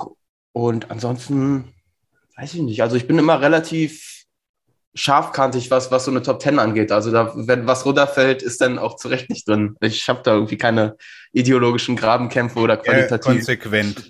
Ach du, bei mir ging es auch nicht um Ideologien oder so weiter, aber ich habe tatsächlich, ich habe, ich hau eigentlich immer alles, was Neues und ich reinhöre, hau ich in meine mein Fu-Bar-Player rein und äh, ich habe wirklich dann natürlich unten mal einen Cut gemacht, das ist schon richtig, aber so so merke ich dann erst mal, dass eigentlich die ersten 20 Plätze gar nicht so schlecht sind. Ne? Also es ist jetzt nur, weil es nicht in den Top 10 ist, weil irgendwas Platz 12 oder 13 ist, heißt es ja nicht. Bei äh, hunderten von Alben, ich habe in diesem Jahr wirklich wahnsinnig viel gehört, sind fast 150 Alben, was ich weggeschnupft habe, so von den neuen. Also ich höre ja natürlich auch immer altes Zeug, wenn ich mich auf eine Show vorbereite. Und äh, und da ist schon überraschend viel äh, irgendwie dabei, vor allem wenn man halt auch in verschiedenen Genres wildert, ne? wenn man jetzt nicht nur auf eins beschränkt ist, äh, überraschend gutes Zeug, wo man dann manchmal, wie willst du auch ein gutes Black Metal Album gegen ein gutes AOR Album abwägen? Das ist manchmal, das ist eigentlich ja. die Krux, wenn du viele Dinge drin hast, ja. wo du sagst, ne, weil du keinen wirklichen Vergleich hast, um, um sagen, das ist jetzt vor dem, weil du ja, ne, beim Black Metal kannst du sagen, okay, das ist ein besseres Black Metal Album aus den und den Gründen, aber Black Metal gegen AOR, gegen Proc, gegen, das ist ein bisschen schwierig immer. Das war eigentlich mein Struggle gewesen habe eigentlich damit gerechnet, dass vielleicht noch auf den unteren Plätzen vielleicht sich Rammstein einschleichen könnte. Aber nee, wirklich jetzt, ohne, ohne Spaß, weil ich das letzte Album echt stark fand, also das vorherige. Ah, ähm, ja, Entschuldigung. Soll nicht solche Geräusche machen. Ich muss ja aufgeschlossen bleiben. aber äh, das war für mich dann irgendwie qualitativ, blieb das irgendwie ein bisschen hinterher jetzt verglichen mit dem vorherigen. Und das ist so für mich ein ja. Grund, warum es jetzt irgendwie nicht an der Top Ten gekratzt hat. Aber ja. Ja, machen wir jetzt den Felix, holen wir den äh, rein, bevor ich wieder das Labern anfange, weil er ist ja eigentlich jetzt regel, regel mehr, mehr regel, re, Regeldingenskirchen, regelkonform dran. okay, dann, dann lege ich direkt los. Ähm, ein Album, das äh, praktisch rausgefallen ist wegen Schandmaul, äh, eben vorhin auch schon genannt, Fersengold mit Was kostet die Welt, hat mir sehr gut gefallen, aber das ist eben aus der Top 10 rausgeflogen weil es, äh, es wäre auch nicht so, definitiv nicht so hoch gelandet wie Schandmaul selber. Es wäre vielleicht auf neun oder zehn gelandet, eher auf der zehn, weil einfach die Hitdichte oder für mich die Lieder, die mich richtig packen, äh, ein bisschen mehr als 50 Prozent ausmachen, aber die halt richtig, die halt richtig. Deswegen das bei mir bei den Honorable Mentions sozusagen. Dann äh, zwei Black Metal Alben, mal abgesehen von Watain, die ja schon erwähnt wurden, die, ja, wo bei mir einfach, ja, über die Zeit die Schwächephase sozusagen kam, möchte ich einmal nennen Ulta mit ihrem neuen Album All That Has Never Been True und ein Album, was ich nur gekauft habe, weil ich das Albumcover geil fand und dann auch einfach äh, ja diesen absolut bösartigen Black Metal ich es für mich persönlich benennen. Schrat mit Seelenfresser. Fand ich ein richtig geiles Album auch. Aber das ist unheimlich stimmungsabhängig, ob ich es geil finde oder ob ich es jetzt gerade einfach nicht hören kann. Deswegen, äh, ja, bei mir von Fersengold bis Schrat ist halt die Bandbreite relativ groß, würde ich mal sagen. Und äh, als letztes möchte ich gerne noch nennen die Band Meta Void. Das ist eine ja, relativ kleine Band aus der Nähe von Augsburg, wenn ich mich nicht täusche, die ich dieses Jahr live sehen durfte und kennengelernt habe. Und die haben ihr neues Album dieses Jahr rausgebracht. Und die machen praktisch Technical Death Metal. Eigentlich gar nicht meins, aber wie die es machen, ich weiß nicht, was mich da gepackt hat, aber sie packen mich einfach. Und ich würde euch gern den Titel des Albums richtig sagen, aber er, spät, der spät, besteht bloß aus Einsen und Nullen, nämlich aus sechs Einsen und äh, vier Nullen danach. Deswegen, oder sechs Is und vier Os. Man kann sich's aussuchen. Ist ganz frisch rausgekommen, jetzt im Juni. Geiles Teil. Äh, jedes Lied liefert bei mir persönlich ab. Und zwar im Technical Death Sinne. Ich, ich mag den Sänger auch unheimlich gern. Die Stimme, wie er, wie er sich hin und, wie der hin und her wandelt. Richtig cool. Aber äh, das ist so frisch erschienen, dass es nicht in die Top Ten hätte kommen können bei mir tatsächlich. Es kann sich jetzt im nächsten Monat definitiv ändern, auch wenn das Ding original in physikalischer Form kommt und nicht bloß digital in Bandcamp-Form, wie ich es aktuell habe. Jetzt muss ich schwätzen und habe einen Vampir im Maul. Ich habe heute Haribo-Vampire, meine ich jetzt. ich habe einen Vampir im Maul, ich bin Doom. Ja, siehst du, ich bin jetzt so knapp, ich bin jetzt so knaller Black Metal, ich trinke eine Capri-Sonne. Oh ja, Capri-Sonne ist ein Killer. Obwohl, das ist ja eher Stoner, ne? Okay, dann trinke ich ein Bier. Ja, das ist, das ist Black Metal, ja. Also, meine, meine, meine ähm, Honorable Mention ist eine sehr interessante Band, weil, was ich vorhin gesagt habe, wo es um wo Fat ging, also um den zehnten Platz, da war es ähnlich wie bei eins und zwei bei mir. Und zwar auch eine All-Female-Gruppe, jetzt nicht Convent, sondern Aptera mit äh, You Can't Bury What Still Burns. Und das hat mich auch überrascht, da bin ich auch durch Zufall eher drauf gekommen, ist das Debüt. Äh, ist eine Berliner Band, aber die besteht, die kommt nicht aus Berlin, die kommen alle aus USA, Brasilien, Italien und Schweden oder was weiß ich. Auf jeden Fall sind, ist jedes Mädel aus einem anderen Land, aber irgendwie haben sie in Berlin die Band gegründet, wie es zuging, weiß ich nicht, weil es tatsächlich die erste und einzige Band war, die keine Supportanfrage von mir äh, beantwortet hat, weil ich, äh, die, ich kontaktiere die Bands oft und äh, Hat nicht geklappt, haben nicht geantwortet, deswegen konnte ich auch keine Antworten rausfinden. Das, nichtsdestotrotz, ich habe auch eine Review geschrieben auf workofsirens.de, ganz kurzfristig. Ähm, es ist, was ist es? Das ist wirklich, es hat 80er Jahre Vibes, also ein bisschen so First Wave of Black Metal, ist aber kein Black Metal. Thematisch geht so um die Mythologie, so um Sirenen gegen äh, Musen. Also Abterra war irgendwie der griechische Ort, wo die Sirenen in der Mythologie gegen die Musen gekämpft haben. Die Sirenen haben dann verloren. Und das immer wieder, also es ist kein platter Feminismus, sondern irgendwie solche weiblichen Themen werden mit Mythologien, mit der nordischen Mythologie und der griechischen Mythologie verwoben. Die Musik ist rau, Schlagzeugerin ist wirklich exzellent und äh, es ist was ganz anderes jetzt von der Musikart wie Convent, die wirklich höllenschwarz sind, aber auch eine Musik, die man relativ leicht besch äh, beschreiben kann, so als Death Doom, auch wenn sie eigen sind. Bei Abdara fällt mir das viel, viel schwerer. Da sind Heavy Metal Vibes drin, Venom Vibes drin, äh, wirklich abwechslungsreich, wirklich ein sehr, sehr überraschendes Album. Die Sängerin ist auch rau und kantig, ohne jetzt irgendwie zu grunten, sondern und auch äh, nicht zu screamen. Sie hat auch einen ganz eigenen, so einen dreckigen Touch einfach. Die Musik hat irgendwie so ein ganz dreckiges Flair, aber wirklich, wirklich gekonnt. Äh, Aptera, wie gesagt, das wäre fast meine, mein Platz 10 gewesen, aber im Endeffekt hat Wo Fett sie dann doch aus dem Weg geräumt mit ihrem äh, Bulldozer-Sound. Zu Marian Toms waren lange Zeit bei mir drin. Wisst ihr ja, habe ich mal davon geschwärmt. Ja. Sie sind ein bisschen rausgerutscht, weil das ist auch so eine Band, hat mich überrascht, auch einen ganz eigenen Sound irgendwie, aber im Endeffekt ist diese Geräuschkulisse mit diesen 200 Gitarrenlayern, die sie übereinander legen, dann irgendwann doch auch äh, verbraucht, sage ich jetzt mal. Das Album ist interessant, aber ich, da wäre fast ein bisschen weniger mehr gewesen, obwohl ich natürlich völlig verstehe, wo sie hinwollen. Die wollten dieses Katakomben-Feeling und dieses vampirische Katakomben-Ding natürlich erzeugen, ambientmäßig erzeugen, hat auch geklappt, aber irgendwann nach dem vierten, fünften, sechsten Hören ist es einfach nur noch einfach fast schon ein weißes Rauschen, ist zu anstrengend, um es wirklich genießen zu können für mich. Ähm, dann habe ich noch, äh, ja, Konvent habe ich gerade genannt. Die vier Mädels sind wirklich saumäßig stark und dass sie nicht drin sind, liegt einfach daran, dass ich andere Ab äh, Alben persönlich ein bisschen stärker finde, aber nichtsdestotrotz der absolute Empfehlung, äh, die vier Mädels von Konvent. Dann habe ich noch Steve Vai mit Inviolate. Das ist Steve Vai, ist natürlich klar, ne, einer der besten Gitarristen, die wahrscheinlich jemals auf diesem Globus gewandelt sind. Und wenn man sich für Gitarristen, für Gitarrenmusik interessiert, ist Steve Vai. Es ist ein Instrumentalalbum. Äh, wer Steve Vai nicht kennt, also es wäre schon ein bisschen komisch, wer nicht. Natürlich Alcatraz, ja tausend Projekte gemacht, äh, hat bei Frank Zappa sein Handwerk gelernt, was eigentlich schon alles sagen müsste. Man weiß nie, was man von Steve Vai äh, bekommt. Er hat auch äh, sehr experimentelle Alben gemacht, die fast unhörbar sind. Aber hier wirklich äh, mit seiner mit seiner Hydra, der Gitarre, die extra für ihn entwickelt wurde, mit diesen drei Strängen, wo er extrem lange gebraucht hat, um sie auch zu zu zu spielen. Ein wirklich sehr sehr interessantes Album. Äh, wer auf so ein seltsames Zeug steht, ist Steve Way.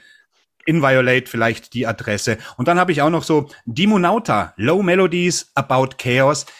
Ist im Endeffekt eine Fuzz Rock, Heavy Rock Band, man sagt, es kann Stoner nennen aus Santiago de Chile. Ähm, wie will man Stoner Rock beschreiben? Es gibt entweder guten oder schlechten. Äh, es ist einfach geiler Stoner Rock, wo, wo einfach die Gitarren passen, die Abwechslung passt. Es ist nicht einfach nur einfach. Der Gesang ist bei mir immer so ein Stand-or-Fall-Ding, fast bei jeder Musikrichtung. Da passt, da geht mir der Gesang auch überhaupt nicht auf den Sack. Dimonauta äh, ist eben auch so ein Ding, was äh, noch bei mir in der engeren Auswahl war.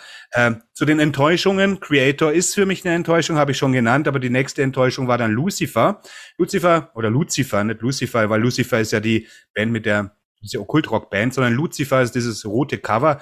Manche schwärmen davon, sogar der Ernie hat davon geschwärmt, vor kurzem der Krachmucker.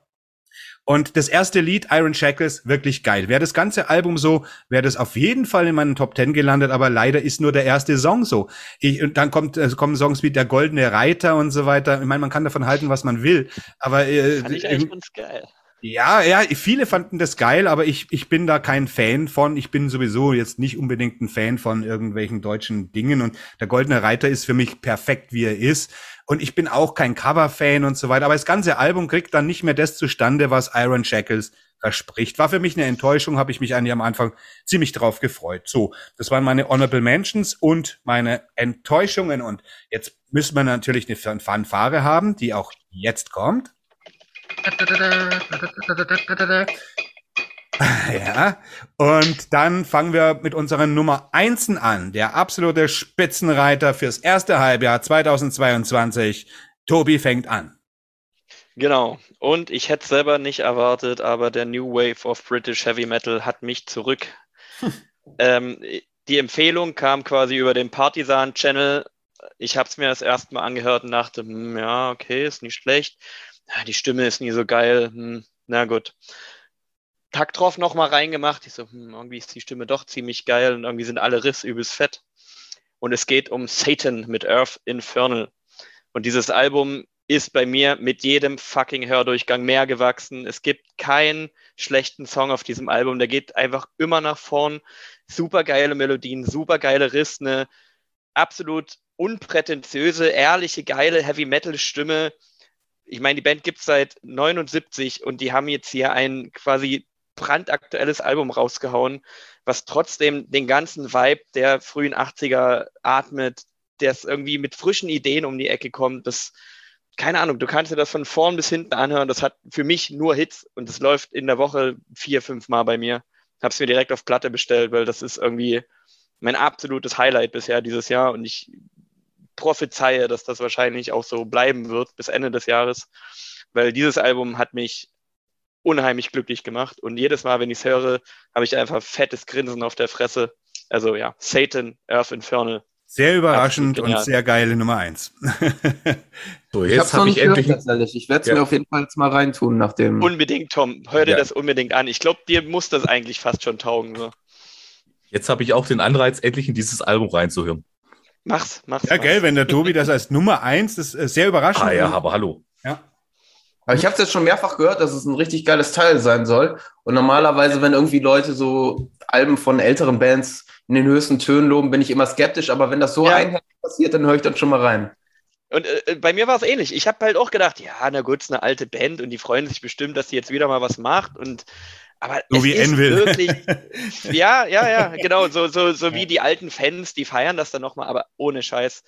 Es ist absoluter Killer, absoluter Killer. Gebt dem ein bisschen Zeit weil bei mir war es auch so, der erste Hördurchgang war erstmal so, hm, okay, boah, musste ich ein bisschen reinfinden, aber spätestens beim zweiten kannst du im Endeffekt die Refrains mitgrölen, du, du hast die, die Riff-Leads im Kopf und denkst dir so, jawoll, und hast einfach nur Bock. Sehr geil, wow, sehr geil. Tom. Ja, wenn ich es bisher noch nicht genannt habe, dann kommt es natürlich jetzt. Spoiler-Alarm, es ist nicht Sabaton, sondern... Nein, och Mann. Natürlich Watain, The Agony and Ecstasy of Watain. So, das war, also ich habe es einmal beim ersten Hördurchgang war für mich schon klar, es ist schwierig, dass da jetzt noch was Besseres kommt. Also das hat mich wirklich nach dem ersten Durchgang so weggeblasen einfach. Dann habe ich mich auch, also ich hatte ja direkt das Pressekit so mit den ganzen Lyrics und Hintergrundinfos und es ist halt quasi wie so, wie so eine Art Werkschau nur als neues Album. Die gehen ja wirklich stilistisch einmal komplett ihre Karriere durch ähm, die haben wirklich ganz, ganz rohe Sachen aus der frühen Phase, äh, neuere Sachen von den Alben jetzt der letzten Jahre hier, äh, Wolf Trident, Eclipse und mhm. was es da noch gab hier, wo They Wrote On drauf war, ist glaube ich noch ein anderes Album. Aber wirklich, das ist wirklich von vorn bis hin einmal irgendwie die Karriere rekapituliert, denn ist es ja auch unter Live-Umständen entstanden. Also sie haben es ja wirklich also nicht richtig live eingespielt, aber so haben wir gesagt, wir machen jetzt drei Versuche und davon nehmen wir den besten jeweils. Äh, das hat wirklich eine unfassbare Energie. Das haben ja auch Annihilator gemacht mit ihrem äh, Metal 2, mit der Neuaufnahme. Da hat es auch gut geklappt, aber das Album war ja auch vorher noch nicht äh, überragend gewesen. Äh, bei bei Watain ist es eine ganz andere Nummer. Also das ist wirklich. Aber hast du das mal auf Kopfhörer gegeben? Da, ja. da sind Sachen, wo man dann aber sich fragen muss, wie sie das live gemacht haben wollen. Also so ganz live, also, weil das sind Sachen, die hörst du auf der Anlage gar nicht. Da sind so, so kleine Geräuschchen drin. Also ich habe am Anfang gedacht, ich flippe aus, wo ich das gehört habe. Ich war total begeistert auch. Ja, so, weißt du, wo man wirklich nur auf Kopfhörer einfach hört, irgendwie so, wie, oh, Satan kommt und so. Also, weißt du, so, so, diese Psycho-Dinger, wo ich gedacht habe, ah, was ist denn los, ey? Das hat mich total auch umgehauen, ja. Krasses Teil. Und dann haben die auch noch äh, super tolle Gastbeiträge. Also Farida von äh, Devil's Blood ist ja dabei. Und außerdem haben die das in der Kirche einge äh, eingespielt. Also mehr Black Metal geht eigentlich gar nicht. Komplett richtig. Aber es ist halt, ist halt übel spannend, ähm, das, was du hervorgehoben hast, warum du das aber so, so, geil findest, dass es halt eine Werkschau ist und im Endeffekt sozusagen absichtlich diese Stilelemente aufgreift, ähm, die sie schon mal hatten und die irgendwie in eine vernünftige Reihenfolge bringt. Das ist halt genau das, was mich irgendwie abges also abgestoßen ist, zu viel gesagt, aber wo es für mich dann halt irgendwie verloren habe. Ich dachte so, ja, hm, habe ich halt alles von denen schon mal gehört, so. Aber ich verstehe den Punkt auf jeden Fall. Ist natürlich ein, ein Ansatz, das so zu interpretieren. Ja. Felix, Dein Teterete. Ja, mein Teterete. ah, für das habe ich mir sogar noch ein Whisky eingeschenkt hier zum Wohle, lieben. Uh, ja, zum Wohle. weil, weil es, es muss ja hier auch schön richtig zelebriert werden. Nein, für mich, und es stand eigentlich schon fest, als es äh, herausgekommen ist, ist das neue Album von The Spirit of, of Clarity and Galactic Structures. Ja. Hatten wir schon drüber geredet, ne, beim Bier. Richtig, ja. ich liebe dieses Album von vorne bis hinten. Selbst die, den, den einen vermeintlichen Stinker, in Anführungsstrichen, wie ich es immer wieder gelesen habe, dieses äh, Lania Kea, das letzte Lied, was nur instrumental ist und ja, äh, auch sehr viele Sinti-Elemente drin hat. Selbst das finde ich richtig geil. Äh, ich finde es auf Platte nochmal geiler, weil ja, es fängt an mit, äh, mit dem Titelsong of Clarity and Galactic Structures, was ein Mördersong ist in meinen Ohren. Und äh, auf Platte hast du mit Transition, was das Interlude sozusagen ist, praktisch wie ein Intro auf der B-Seite. Und das hat nochmal ähm, auf Platte nochmal einen geileren Effekt. Mhm. Aber mal abgesehen von der Musik, das Cover ist dafür noch sensationell mit diesem Planeten, mit diesen drei Ringen, die da drum rumschweben wo ich erstmal geschaut habe in Astronomieforen, ob das theoretisch möglich ist. Theoretisch ja, praktisch nein, habe ich ja lesen dürfen. Aber die Songs Celestial Fire, Climax of Dejection, ja, Timber of Infinity, Arcane One, ich kann alle sagen. Ich habe jetzt fast alle gesagt. Ich liebe dieses Album. Es ist Black Metal, es ist atmosphärisch, es ist spacig sozusagen. Eben gerade, man hört, dass es um das Thema geht, äh, Galactic Structures und so weiter und so fort. Und damit hat man mich persönlich auch relativ schnell. Äh, da war es auch letztes Jahr so mit der Band Jotun, äh, die in eine ähnliche Richtung gegangen sind, bloß halt gesanglich und äh, instrumentell doch etwas anders. Aber The Spirit hat mich wieder gnadenlos abgeholt. Noch mehr wie bei den Alben davor, die ich schon grandios finde. Deswegen für mich The Spirit absolut auf der Eins gelandet. Prima. Bei mir ist es ja. und niemand ahnt es, keiner weiß es. Es ist Path mit Merchant of Death. Dieses Album als äh, ja als als Tobi Hörmer sagt ähm, macht man ja so na hör du mal hör da mal hier Mai und äh, da Witz ist ich kriege ja immer die Doom Charts rein so monatlich so weil ich eben äh, die abonniert habe und da war das auf Platz acht aber ich habe ich habe äh, nachdem der Tobi gesagt hat hey hier da total geil hör mal da, da, da, da ich dachte, hä, wo kommt das Album jetzt plötzlich her? Und dann tatsächlich war es in meinem Briefkasten. Ich habe es irgendwie gar nicht gesehen. Und Gott sei Dank, Gott sei Dank war das dann so eben. Und und da habe ich mir auch gedacht, naja gut, okay, hörst mal, ich, ich konnte es nicht fassen. Also ich meine, was konnte ich nicht fassen? Ich meine, seit Jahr und Tag sind Tausende von Bands auf diesem Globus unterwegs, um nur halbwegs so einen dreckigen 70er Jahre Proto-Metal-Sound zu ja. produzieren äh, und vielleicht am nächsten an Black Sabbath ranzukommen und trotzdem ihr eigenes Ding zu machen. Und dann kommt eine Band aus Texas, macht ein Debüt und macht genau das, macht aber eigene Trademarks aus allem, was da irgendwie, wenn du auf den Schrotthaufen gehst, und baust dir den schönsten Cabriolet zusammen aus allem, was da rumliegt. Tobi hat es schon beschrieben. Ja, klar, der Titeltrack Merchant of, of Death ist eindeutig The Wizard Riff von Black Sabbath. Aber das macht ja. hier nichts, weil sie dann in eine andere Position gehen. Das ist eine Hommage. Das ist kein geklautes Stück, weil sie keine Ideen haben, sondern wie sie die Dinge aneinander kleimten. Und Texas ist wirklich sowieso ein heißer Ort für so, sowas, weil die irgendwie total in ihrer eigenen Blase leben und dort ist sowas einfach irgendwie wahrscheinlich möglich. Meine Rocky Erickson hat dort den, den Psychedelic Rock erfunden, Wo Fat kommen her, Pantera kommen daher, CC Top kommen daher, Roy Orbison äh, äh, Buddy Holly, also das, die haben eine Tradition in diesem spinnerten, besonderen äh, Sound auch und dann war es eigentlich fast nur eine Frage der Zeit. Und am Anfang habe ich gedacht, okay, das scheppert schön, das ist wirklich toll, aber umso öfter ich das Album gehört habe, ich habe mich fast eingepisst vor Freude. Ich muss es wirklich genau so sagen, ja. weil ich, weil man sucht immer nach Leckerbissen und man findet sie auch. Ne? Negativ Plane, wie gesagt, war für mich auch ein Leckertiv, äh, Leckerbissen. Und es gibt viele Leckerbissen. Aber sowas, wo du dann eigentlich schon seit Jahrzehnten, wo du es im Endeffekt dann aufgibst und mit weniger zufrieden bist, kommt eine Band, die drückt diesen schon längst verstaubten Button und drückt ihn so gut. Und die haben zwei Gitarristen, die so ineinander mehr andern. Die haben so eine Freude und die singen auch mit zwei verschiedenen Sängern. Der eine, der hat eben dieses leichten Ossi-Vibe. Der andere hat eher dieses, dieses Geflüstere, dieses psychopathische. Das ist so brutal. Und dann kommt wieder ein Donnern. Ein, die Rhythmusgruppe, die rumpelt über dich drüber es ist einfach, dieses Album ist die nackteste Freude und ich konnte gar nicht anders, als das im Endeffekt dann auf Platz eins Und mir geht's vielleicht ähnlich wie mit Satan und, und Tobi. Äh, das ist vielleicht, das hält sich wahrscheinlich schon wirklich, weil sowas, das ist für mich ein Jahrzehnte-Album fast schon, muss ich ehrlich sagen, weißt? Und na klar, man muss natürlich auf das Zeug stehen, das ist klar, aber das ist genau wie für mich geschrieben. Ich bin dieser 70er Jahre Afficionado, dieser 70er Jahre Proto-Metal, ja, wie, wer wäre ich denn, wenn ich da nicht genau, wenn mein Motor da nicht ansprenge, gell? Für mich mein Platz eins, zumindest mal in diesem halben Jahr. Sehr, sehr geil. Ja, ich kann dir nur zustimmen. Es ist nicht ohne Grund auf mein, bei mir auf der 2 gelandet. Ja. Nächste Woche sollte Shirt und Platte, sollten Shirt und Platte ankommen. Oh, schön. Also, ich habe da, äh, ich habe am Anfang eben, weil, wie gesagt, äh, ich habe die Band nochmal gefragt, äh, wegen der CD. Also Platten, wenn es nicht sein ja. muss, kaufe ich mir keine Platten. Und äh, die Band hat geschrieben, es kommt auf jeden Fall eine CD. Wann? Das haben sie nicht gesagt, aber sie kommt auf jeden Fall, weil am Anfang war es für mich schwierig. Dann, ich meine, die Porto kosten 14 Euro oder irgendwas. Ich meine, kann man schon ja. mal machen bei sowas. Ja. Das ist ganz klar.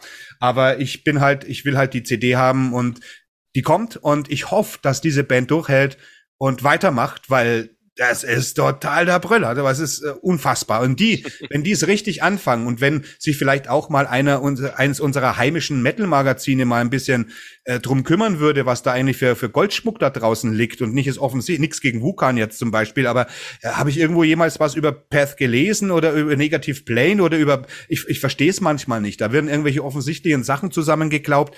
Leute, macht mal was, geht mal raus, macht solche Bands bekannt, weil God Path, jeder schreit immer, ach, Black Sabbath, das wäre, das gibt's nie wieder, wird nie wieder kommen. Ja, wenn, wenn dann aber mal eine Band es schafft, sowas zu machen, dann muss man die eigentlich wirklich ins Rampenlicht zerren. Auf den Titel, los geht's, aufs Titelding, Texas is back. Leute, ja. Ja, geil. Da habt das da draußen und das war, ich hoffe, es war für euch was dabei. Es war genauso spannend für euch wie für uns. Für uns ist sowas immer spannend. Wie gesagt, lasst uns eure zehn Alben wissen, weil vielleicht habt ihr jetzt gesehen, ist irgendwas dabei, was der andere gar nicht auf dem Schirm habt. Bei Tausenden und Hunderttausend Alben im Jahr, da kann man niemals alles irgendwie haben und vielleicht habt ihr noch eine Perle parat, die wir jetzt überhaupt nicht auf dem Schirm haben. Schreibt uns das in die Kommentare, ist ganz wichtiges Jahr, läuft ja noch und äh, wir dürfen gespannt sein, was im nächsten halben Jahr passiert. Und in diesem Sinne wünsche ich euch Keep on Rockin'. Ihr wisst ja, hier im Juli haben wir jetzt diese die wirklich vollgepackt Epic Metal Sendung läuft. Es läuft eine Menge neues Zeug. Schaut euch das Update an, bleibt uns treu, kommentiert uns, kommentiert uns ja, kommentiert unsere Kommentare und keep on rockin'. Wir hören uns.